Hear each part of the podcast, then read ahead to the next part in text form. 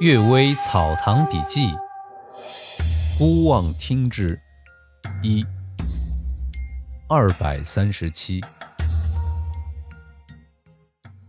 三宝和四宝。董家庄的佃户丁锦生生了一个儿子，取名叫二牛，又有一个女儿，找曹宁为上门女婿，互相帮助，一起劳动，二人很合得来。二牛生了个儿子，取名叫三宝。曹宁夫妇也生了一个女儿，因住在女方娘家，于是顺着取了个名字叫四宝。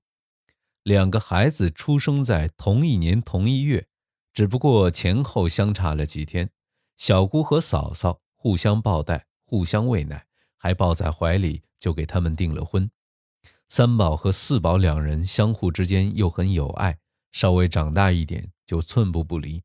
整天在一起玩耍，小户人家也不知道避嫌，经常在两个孩子玩耍时，指着一个对另一个说：“哎，这是你丈夫，这是你老婆。”两个孩子虽不懂是什么意思，但已听得很熟悉了。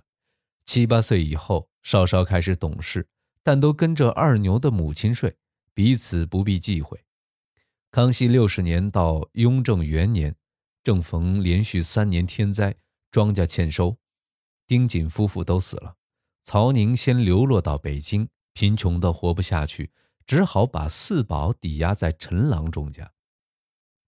二牛接着也来到了北京，正好啊，陈郎中要物色一书童，于是将三宝也抵押在陈郎中家，并且告诫他不要说出自己与四宝是未婚夫妻。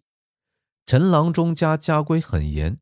每抽打四宝的时候，三宝必定偷偷哭泣；抽打三宝时，四宝也是一样。陈郎中产生了怀疑，于是把四宝转押给郑家，而把三宝赶了出来。三宝去找原先的介绍人，被带到另一家做书童。一段时间以后，三宝打听到四宝所在的地方，于是又请人帮助介绍，也进了郑家。几天之后，见到了四宝，两人抱在一起痛哭。这时啊，他们已经十三四岁了。郑家感到奇怪，他们便谎称是兄妹。郑家人看他们的名字像是兄妹关系，也就不怀疑了。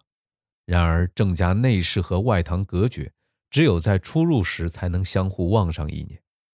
接着遇到丰年，二牛和曹宁都到北京来赎回子女，辗转打听到了郑家，郑家呢才知道事情的真相。郑家夫妇很是同情可怜他们，打算资助他们成婚，并让他们继续留下来做工。郑家的家庭教师姓严，是个道学家，不明白古代与现在事情的区别，对这件事情啊大加攻击。他说呀：“亲表兄妹结婚，这是古代礼书上禁止的事情，也是现在法律所禁止的，违背礼法，必定遭到上天严厉惩处。”主人家虽是一片好意，但我们读书人应当把维持社会风气当做自己的天职。见到违背礼法、伤风败俗的事情不加制止，那就是在帮助别人做坏事，这不是君子的行为。他威胁郑家，如果让三宝和四宝成婚，他就辞职。郑家夫妇本是个胆小怕事的人，二牛曹宁也是没有见识的乡下人。听说这件事情违法，罪过不小，都害怕起来，不敢办了。后来啊，这四宝被卖给一个进京考选的人做妾，没几个月就病死了。三宝发狂出走，不知下落。有人说呀，这四宝虽然被逼迫，然而毁坏自己的容貌痛哭，实际上没有与那个进京考选的人同寝，只可惜不知道详细情况。倘若真是如此。那么这两个人或在天上，或在下一世的人间，应该能重新见面，不会一闭眼就不再相见了。只是那个姓严的人做了这样的坏事，不知是何居心，也不知他后来情形如何。然而神明天理在上，他一定不会得到好报。又有人说呀，他既不是固执于古代礼法，也不是想博取好名声，而是企图自己占有四宝。倘若真是如此，那么阴间之所设立的地狱，正是为这种人准备的。第二个故事：水中冤鬼。乾隆三年，大运河水浅，运粮船一艘接着一艘都搁浅了，不能行驶。于是大家一起请戏班子演戏，祭告水神。押运的官员都在场，正演《金钗记投江》一出时，扮演玉莲的演员忽然跪下痛哭，声泪俱下，嘴里絮絮叨叨说个不停，好似福建口音，但一个字也听不懂。大家知道这是有鬼附体，忙问是怎么回事这鬼呀，却又听不懂人话。有人把笔和纸扔给他，又摇头，好像说不识字。只是指天画地、磕头痛哭而已。人们没有办法，把那位演员扶到岸上，还在呜呜咽咽地哭、蹦跳挣扎。等人们纷纷散去之后，才停止。又过了一会儿，才慢慢苏醒过来。他说：“呀，自己突然见到一个女子，手提着头从水中出来，他极端害怕，一下子失了魂魄，昏昏然像醉了似的。”以后的事儿就都不知道了。这必定是水底没有得到昭雪的冤鬼，见众多官员在场，所以出来喊冤。但形影没有显现，这话呢又听不懂。派水性好的人到水底寻找尸首，也没有发现。旗丁们也没有谁先进丢失了女子的，无法追查。众官员只好联名写了一篇告文，在城隍庙里焚烧了。